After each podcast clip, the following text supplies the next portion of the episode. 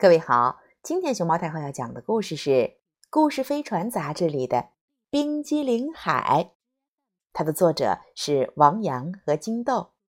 熊猫太后摆故事，每天在荔枝电台给你讲一个故事。森林边上有一座小木屋，木屋里住着小老鼠一家。有一天。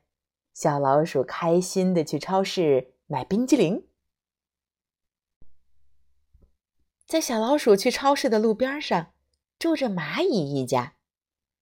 蚂蚁的妈妈正在给小蚂蚁讲故事，说小蚂蚁的爷爷的爷爷的爷爷曾经见过冰激凌海，那是好大的一片海呀，美味儿又香甜。这个故事讲了好多遍，小蚂蚁却总是很爱听。他和伙伴们说他的爷爷的爷爷的爷爷见过冰激凌海，可是伙伴们没有一个相信。他们说：“世界上怎么会有冰激凌海这样的东西呢？”可是小蚂蚁相信，一定有冰激凌海。冰激凌海，美味儿又香甜。就在小蚂蚁和妈妈又在聊着冰激凌海的时候，小老鼠买到了冰激凌，一个小小的球上边还顶着一个大大的球，散发着浓浓的奶味儿和薰衣草香味儿。小老鼠飞奔着回家，它想给妈妈看看这个。美味的冰激凌！糟糕，小老鼠跑得太快，冰激凌球一下子就滚落到了地上。小老鼠傻傻的看着地上，不知道如何是好。还好，那个小冰激凌球还稳稳的留在手上的蛋筒里。冰激凌球。正好掉在小蚂蚁家门前，很快融化成一大片。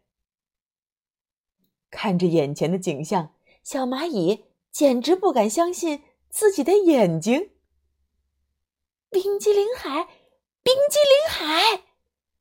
小蚂蚁飞快的去告诉伙伴们，全村还有隔壁村的邻居们都一起来。享用这一大片冰激凌海，嗯，好浓的牛奶味儿，还有还有薰衣草味儿，哦，冰激凌海真是太棒了！由于连着下了好多天的大雨，山洪爆发了，小老鼠和邻居们需要搬家到河对岸的高地上去。大家一起跑到河边，可是洪水冲垮了小桥。就在老鼠们急得团团转的时候，蚂蚁们过来帮忙了。请跟我们走，小蚂蚁对老鼠说：“我们知道如何到河对岸去。”于是，蚂蚁们带着老鼠们穿过树林。